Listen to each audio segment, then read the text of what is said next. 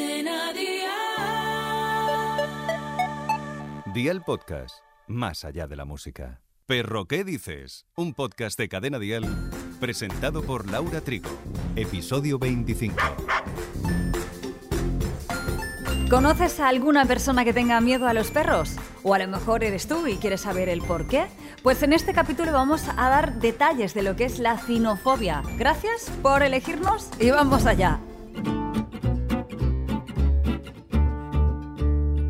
La palabra cinofobia se refiere a fobia, como indica la palabra, una fobia a los perros, pudiendo ser causado por una mala experiencia, un trauma infantil, una mala situación que haya vivido con un perro. Normalmente el ataque de un perro puede ser el desencadenante, pero no es necesario haber sufrido en primera persona esta experiencia. Solo por el hecho de haberlo presenciado ya podemos llegar a ser víctimas de la cinofobia.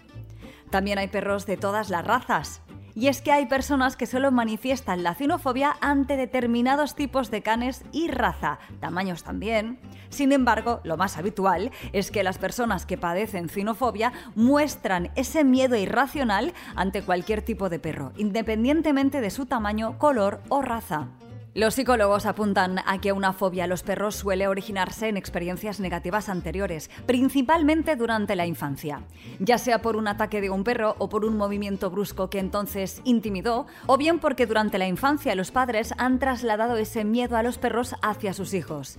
Hay casos de padres que son temerosos o incluso sobreprotectores, que aunque no manifiestan un miedo concreto a los perros, sí que manifiestan un patrón de miedos que acaban trasladando a los hijos y que luego ellos lo muestran en forma de cinofobia u otras fobias. La cinofobia, aunque es habitual en la infancia y se diluye a medida que se crece, es posible que se manifieste en edad adulta.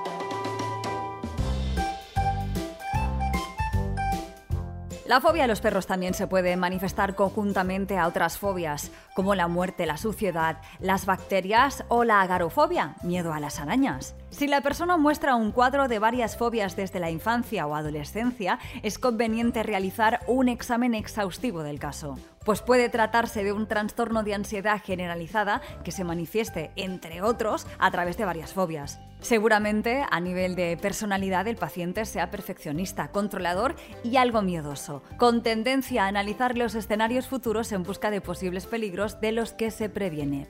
En este caso, el trabajo psicológico a realizar va más allá de una terapia cognitivo-conductual de exposición, incorporando un trabajo terapéutico enfocado a mejorar la autoestima, la seguridad personal y el desarrollo interno de la herramienta y mecanismos para sentirse seguro y empoderado.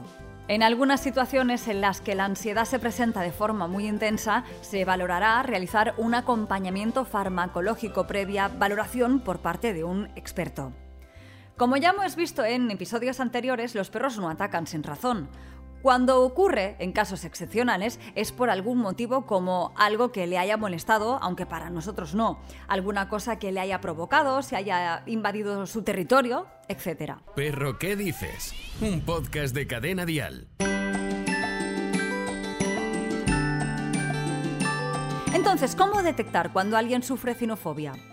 Bueno, los síntomas más frecuentes son las taquicardias, náuseas, dificultad para respirar, sudoración, terror, llantos, conductas de evitación, como salir corriendo si vemos un perro, aunque sea de lejos, ¿eh? O pedir amigos o familiares que encierren al perro si vamos a visitarles. ¿Cómo podemos ayudar a estas personas? ¿Hay tratamiento para ello? Si una fobia es muy intensa y muy incapacitante, hasta el punto de no dejarnos llevar una vida normal, lo más eficaz es buscar ayuda profesional, por supuesto, pero una fobia no deja de ser un trastorno de ansiedad. Acudir a un psicólogo siempre será más rápido y eficaz, pero en casos de que no se trate de una fobia muy intensa o un miedo sin más que no afecte de manera exagerada nuestra vida, al día a día, podemos poner de nuestra parte para que la convivencia con los perros sea algo más llevadera, algo que pasará siempre por una exposición progresiva y consciente. Si se trata de un miedo manejable que se quiere superar, podemos exponer al paciente poco a poco a los perros que existan en el entorno, aumentando paulatinamente la cercanía hacia ellos. Eso puede hacerse, por ejemplo, mirando desde lejos, ir acercándose poco a poco, permitir que los perros tranquilos y pequeños se acerquen y le huelan, atreverse a una pequeña caricia, etc. En muchos casos, la cinofobia desaparece o al menos se atenúa de forma gradual con el paso del tiempo. Sin embargo, en otros casos la fobia se estanca e incluso se incrementa, suponiendo una importante limitación para la vida de quienes la padecen. En estos casos, una alternativa para intentar controlarla es la de una terapia psicológica.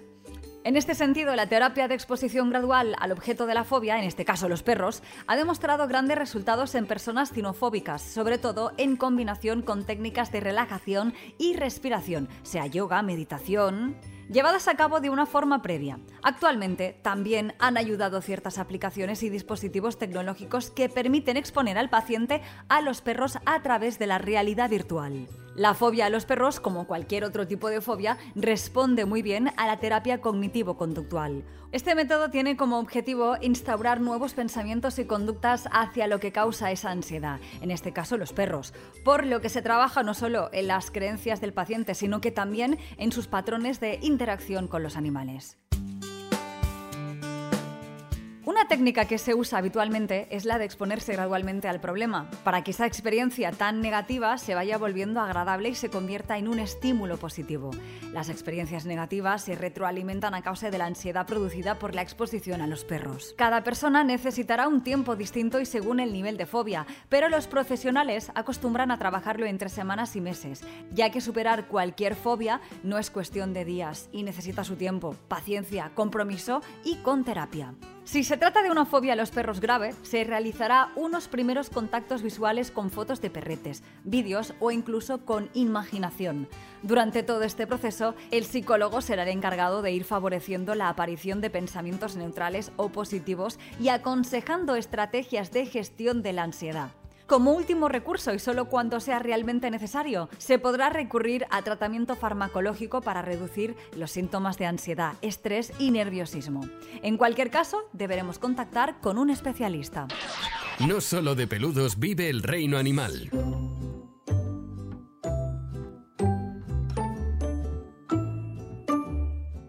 Esto te va a resultar curioso y es que las hembras de delfín tienen un clítoris diseñado para el placer.